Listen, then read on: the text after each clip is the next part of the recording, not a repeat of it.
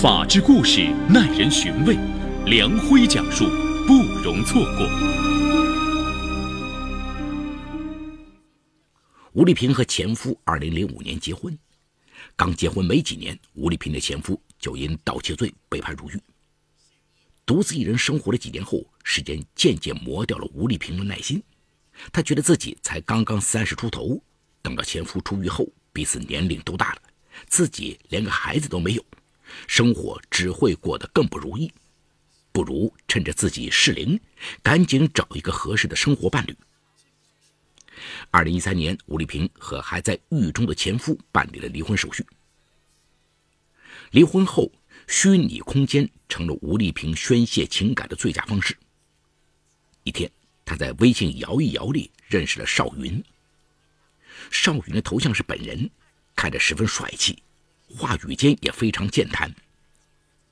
据邵云介绍，他比吴丽萍小两岁，在税务局上班，喜欢成熟类型的女人，这正合了吴丽萍的心意。难得能遇上条件那么好的对象。吴丽萍觉得自己这回要牢牢抓住。聊了半个月后，两人相约见面了。初次见面，吴丽萍就对身高近乎一米八五的邵云很有好感。邵云告诉吴丽萍，自己没有结过婚，父亲在江苏泰州有工厂，话语间透露出家里资产十分可观。说来，吴丽萍也不是不谙世事的小女孩的，这些话听在耳里也并非深信不疑。她更相信眼见为实。吃完饭，邵云绅士的提出：“我送你回去吧。”吴丽萍没有推辞，一口答应了。一来他想和邵云多相处会儿，二来他也想看看邵云开的是什么车。走到地下车库，邵云潇洒地按了下手中的车钥匙，前方不远处一辆白色奥迪的灯亮了。看到这一幕，吴丽萍心中暗喜。自己竟然如此幸运，遇到了一个名副其实的高富帅。这之后，邵云常常会开着奥迪接送吴丽萍上下班。不仅如此，还时常会送些礼物给吴丽萍惊喜。一个周末，邵云开着车来接吴丽萍。吴丽萍上车后问邵云：“今天我们去哪里？”邵云的回答出人意料：“我们去机场。”吴丽萍十分诧异。去机场干嘛？邵云故作神秘的答道：“到了你就知道了。”一路飞驰，邵云把车开到了上海浦东机场的接机航站楼。停好车，邵云让吴丽萍一起下车等朋友。只见邵云下车后，拿起手机打了一个电话。不一会儿，吴丽萍就看到一个年轻男孩向他们走来。这个男孩一只手拉着一个拉杆箱。一只手提着个 LV 的时装袋，走到近处，年轻男孩把那个 LV 的时装袋递给邵云，说：“这是你托我在法国买来的，顺利完成任务。”邵云笑眯眯的拿出准备好的信封，递给了男孩：“这是包的钱，谢谢兄弟了。”邵云和这个年轻男孩告辞后，就回到了车上，将 LV 的时装袋递给了吴丽萍。吴丽萍惊喜的接过袋子：“这是给我的。”邵云一脸深情地说：“是啊，今年的新款，看看喜不喜欢。我特地让朋友从法国带的，迫不及待地想给你呢。”吴丽萍打开一看，顿时感动不已。少云的这个浪漫举动，估计大多数女人都抵挡不住。从那以后，吴丽萍彻底坠入了情网。几个月后，两人就同居在一起了。同居后，吴丽萍将自己有了新男朋友的事情告诉了妹妹吴丽玲。一听姐姐有了新生活，妹妹特别高兴，追着姐姐问对方是什么样的人。可听完吴丽萍的介绍，妹妹总觉得哪里有点不对劲，劝姐姐一定要谨慎，不要随便相信对方。这就怪了，吴丽萍能找到这么好的对象，按说吴家人高兴还来不及呢，妹妹为什么还不满意呢？原来妹妹正是觉得对方的条件太好了，找什么样的姑娘找不着啊？凭啥就看上了吴丽萍呢？吴丽萍结过婚，年龄比她大两岁，前夫还是锒铛入狱的，而这个邵云长得又帅，又没有结过婚，家庭条件又这么好，在税务局上班，抱着个铁饭碗，按常理呀，肯定不会要吴丽萍这样的。对妹妹的劝说，吴丽萍不以为然，她相信自己眼睛看到的。为了让妹妹幸福，吴丽萍答应让邵云和家人见一次面。见面的那天，妹妹特意和邵云聊了很久。聊着聊着，他心中就出现了一个更大的疑团。听邵云说话，妹妹判断这人不是上海本地人。虽然他说着一口上海话，但是听着总觉得有些别扭，夹杂着些口音。如果说是因为曾经出国留学几年，口音变了，可能也说得过去。关键是有些上海方言，邵云根本就听不懂。邵云离开后，妹妹立刻对吴丽萍说出了心里的疑虑，可吴丽萍却固执地觉得是妹妹有偏见。或许是好不容易遇到这样的男人，现在让吴丽萍放手，她不甘心。妹妹的劝说，吴丽萍是一句都听不进去。看到姐姐这样，妹妹也无可奈何，只能提醒姐姐要多多小心。果然，交往了一段时间之后，他父亲的工厂经营遇到点困难，需要借些钱。一提这个借钱，我们似乎都明白了，这个金龟婿的含金量似乎有些掺假。真的有钱，不会缺这点，也不会这样借。一天，邵云来到吴丽萍的住处，一进屋子，他就心事重重的。吴丽萍看到心爱的男人满脸忧虑，担心的问道：“怎么了？是不是出什么事情了？”邵云欲言又止，吴丽萍反而有些急了，盯着他，一定要他告诉自己。邵云这才吞吞吐吐地说：“父亲今天打电话来，说公司资金运转出现了一些问题。”吴丽萍一听，也跟着焦虑了起来。要紧吗？我这里有些积蓄，你可以先拿去用。邵云摆摆手说：“这怎么行？我怎么能拿你的钱？不是你盯着追问，我本来不想告诉你的。男友这样一筹莫展，自己能无动于衷吗？”吴丽萍不由分说，把抽屉里的一张银行存折拿给了邵云，里面有十万元。邵云感动的有些说不出话，紧紧的抱住了吴丽萍，说：“等过阵子，资金周转正常了。”我一定马上还给你。恨嫁的吴丽萍心里认定了眼前这个男人就是自己未来的丈夫，或许再也不会遇到比他更合适的人选了。为了分忧解难，自己是义不容辞的。打那之后，邵云断断续续的从吴丽萍手里借了五十多万。一听这个数目，旁观者肯定都会对这个邵云的身份起疑心了。这可不是一个小数目啊！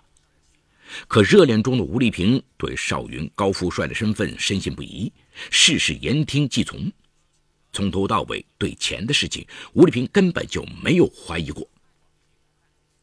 一次偶然的事儿，终于让吴丽萍对邵云的身份产生了怀疑。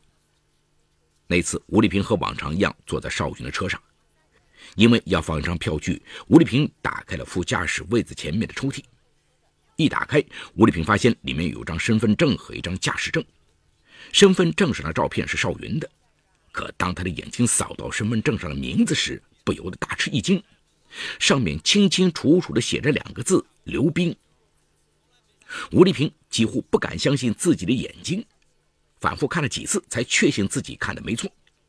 他赶紧下意识地拿起驾照，打开一看，果然和身份证一样，照片是邵云的。驾驶证上的名字依然还是刘冰，这是怎么回事？吴丽萍转头问邵云：“怎么驾驶证不是你的？这人怎么和你长得那么像？”邵云一看吴丽萍翻到了这个，起先一愣，随后镇定的说道：“啊，这不是我的，刘斌是我的表弟，我们俩从小就长得很像。最近他托我找工作，才把证件放在我这里的。”听了邵云的这番解释，吴丽萍当场倒也没有说啥。发生这样的事情只有两种可能：一种是邵云说的是真的，刘斌就是他弟弟；另一种就是邵云是个骗子，刘斌才是他的真名。吴丽萍表面镇定，其实心里一团乱麻。万一是第二种呢？他根本不敢往下想。他心里暗暗记下了刘斌的身份证号码。几天后，他找到了妹妹，说：“我发现了一件怪事，在少云的车上有张身份证，照片上的脸和他一模一样，但不是他的名字。我留了个心，把号码记下了，我交给你，你一定要保存好。说完，吴丽萍将一张纸条交给了妹妹。这之后，吴丽萍越想越觉得不对劲儿，或许是终于想明白邵云可能还不上那笔钱，对邵云的态度也急转直下，一下子像变了一个人似的，时常动不动就对他发脾气。同时，因为对邵云的身份产生怀疑，吴丽萍开始频频催着他还钱，而邵云向来挥金如土，从吴丽萍那里借来的五十万挥霍的只剩下十五万，拿啥来还呢？邵云。只能一拖再拖。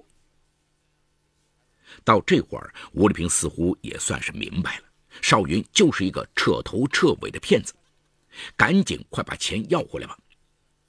那天晚上，坐在吴丽萍客厅的沙发上，两人的关系已经不是昔日的场景。邵云哀求着说：“能不能给我一些时间，等我筹到钱了就还给你。”吴丽萍却越来越没有耐心了：“你明天就必须得还我钱，不还我钱，你试试。”你要是不还我钱，谁也好不了。本来百依百顺的吴丽萍突然翻脸，邵云不由得恼羞成怒，说：“我要是还不出，你能拿我怎么办？”吴丽萍脱口而出：“要么还我钱，要么我去报警。”这两个字触到了邵云心中的底线，因为在他的心中还隐藏着另一个不能为人所知的秘密。一念之间，他趁着吴丽萍不备。拔下了电脑的电源线，向吴丽萍伸出了黑手，狠狠地勒住了吴丽萍的脖子，直到吴丽萍没有了呼吸。接下去整整一周，妹妹都联系不上姐姐吴丽萍，她不放心，来到姐姐家中。让她万万没想到的是，竟然看到的是姐姐惨死家中。她赶紧向警方报了案。警方接到报案后，立刻赶到了事发现场。安抚了妹妹的情绪后，侦查员开始了解情况，询问吴丽萍生前有没有和什么人结仇。妹妹脑海里首先出现了一个人，就是吴丽萍的前夫。会不会是前夫怨恨吴丽萍没有等得出狱呢？警察立刻联系到了收监吴丽萍前夫的监狱管理部门，可一番核实之后，得到的消息却是吴丽萍的前夫至今仍然没有出狱。根本不可能出现在吴丽萍的家中。排除这个嫌疑后，妹妹的脑海里浮现出了第二个人，就是她一直反对姐姐交往的男友邵云。侦查员立刻联系邵云的工作单位税务局进行身份核实，可反馈结果让人大吃一惊：整个税务系统没有一个叫邵云的人，这说明邵云肯定是刻意隐瞒了身份。那十有八九都是没有干过啥好事的人，而且警察在进一步的调查中发现，上海的户籍资料中倒是有好几个叫邵云的，可没有一个是吴丽萍的这个男朋友。而此时邵云的电话已经完全打不通了，这个人失踪了。事情到了这一步，所有人似乎都明白了，吴丽萍的死恐怕和这个神秘失踪的邵云有着千丝万缕的联系。但要找到邵云是个难题，他从最初的出现开始，身份、年龄、籍贯、工作，甚至名字全都是假的，连他开的那辆奥迪车车牌也竟然是假的。那这个邵云到底是什么人？警察再次找到了妹妹，希望她能够想起更多关于邵云的信息，看看有没有无意间露出什么破绽。妹妹还真就想起了一件事情。那就是故事开头的一幕。此时，他赶紧把纸条掏出来，递给了侦查员。侦查员立刻在户籍网上查询了这串身份证号，结果显示，这串身份号属于一个叫刘斌的人，而刘斌的照片让所有人眼前一亮。照片上刘斌的脸和现实生活里邵云的脸几乎一模一样。信息里显示，刘斌的户籍所在地是上海。难道刘斌就是吴丽萍那个化名为邵云的男朋友吗？答案在见到这个人的时候就能知道了。几个小时之后，侦查员在一家酒店里找到了刘斌。侦查员立刻对刘斌进行了质问，可令侦查员感到惊讶的是，刘斌没有表现出丝毫的慌乱，这就让侦查员觉得很纳闷。按理说，如果杀了人，就算心理素质再好，看到警察找上门来，心里都得哆嗦吧。可刘斌回答的话刚一出口，侦查员心里就咯噔一下。这刘斌不但一点外地口音都没有，而且他也压根没有什么奥迪车，他就是一个普普通通的服务员。更重要的是，事发当晚刘斌正在酒店当班，有着确凿的不在场证据。随后，侦查员让刘斌辨认手中的照片，刘斌脱口而出：“哎。”这个人我认识，这不是邵云吗？原来刘斌之前在娱乐城上班的时候遇到过一个客户，三十岁左右，他和这个客户长得非常像。当时好多人都说他们是双胞胎，因为两个人不但相貌相仿，连身高体型都很接近，冷不丁一看，两个人就像哥俩似的。这时候，侦查员突然心思一动。会不会是邵云为了隐藏身份偷走了刘斌的身份证？于是警方在网上调取了刘斌近期乘坐交通工具出行的记录，发现刘斌的身份证正在天津被使用，这恰恰证实了警方的猜测。原来邵云偷了刘斌的身份证，还用这个身份证办了一张驾驶证。警方很快抓捕到了邵云。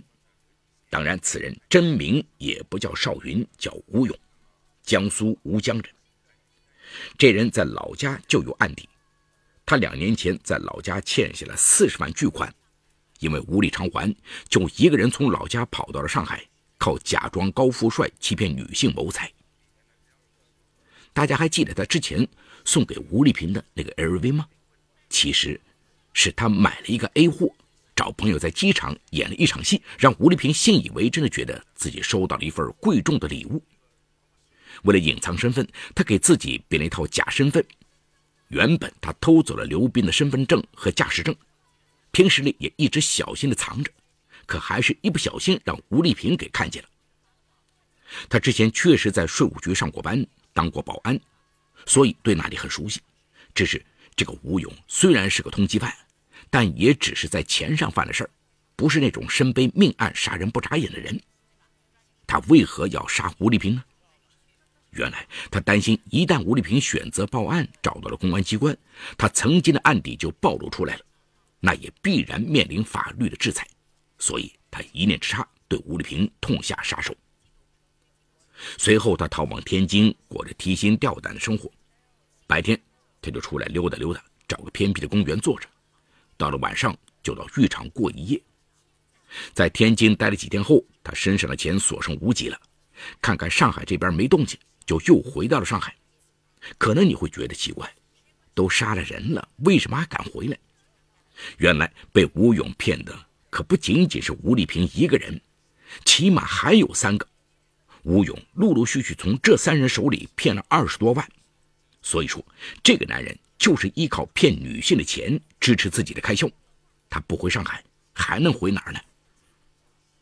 故事到这里结束了，不幸的吴丽萍永远离开了这个世界。都说女人是为爱而活着，年纪稍大些的女性不再有年轻时对恋人的那些浪漫幻想，想要的其实就是一份踏实稳定的感情。一旦觉得遇上了适合结婚的对象，就掏心掏肺的对男友好，希望也能换来一片真心。可万万没想到的是，换来的却是吴勇满满的恶意。要说呀，这世上还真就没有什么无缘无故的恨，也没有无缘无故的爱。如果有人突然之间对你特别好，劝各位还是留个心眼吧。好，故事说到这儿就告一段落。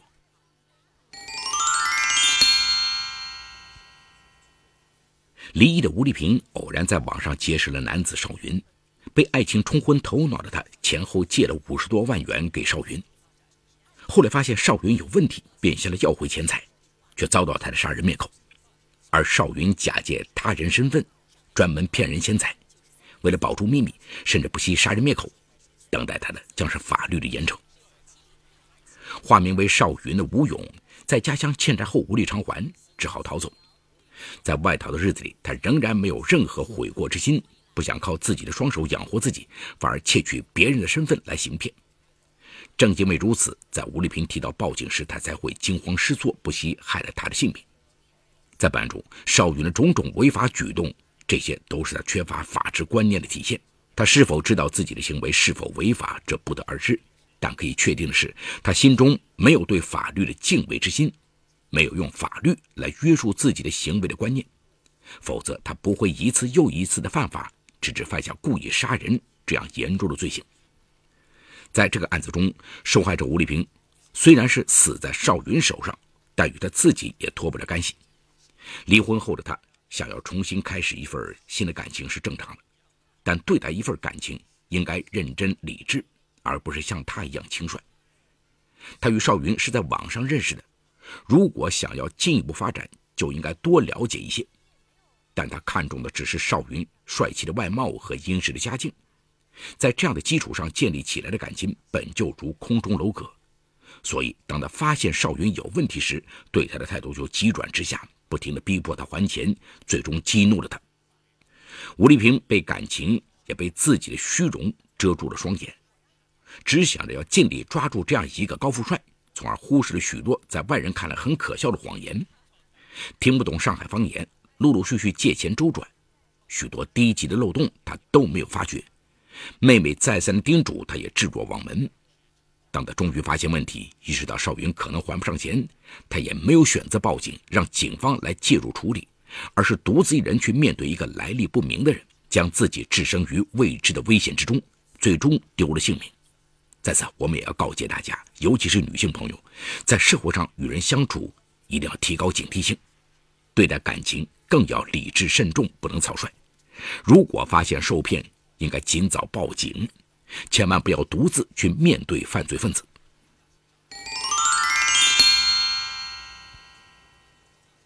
好，感谢嘉定区人民检察院为本次节目提供的帮助。本次节目编辑主持梁辉，后期制作王文琪，监制赵杰、张建红。感谢您的收听，我们明天再见。说法解律，民法析理，关注民生百态，记录法治进程。大家好，我是梁辉，欢迎收听梁辉说法节目。现在，请您发送“阿基米德”四个汉字到幺二幺幺四，获取下载链接，并关注“梁辉说法”节目。我们将与你在线下进行零距离的互动，欢迎你们的加入。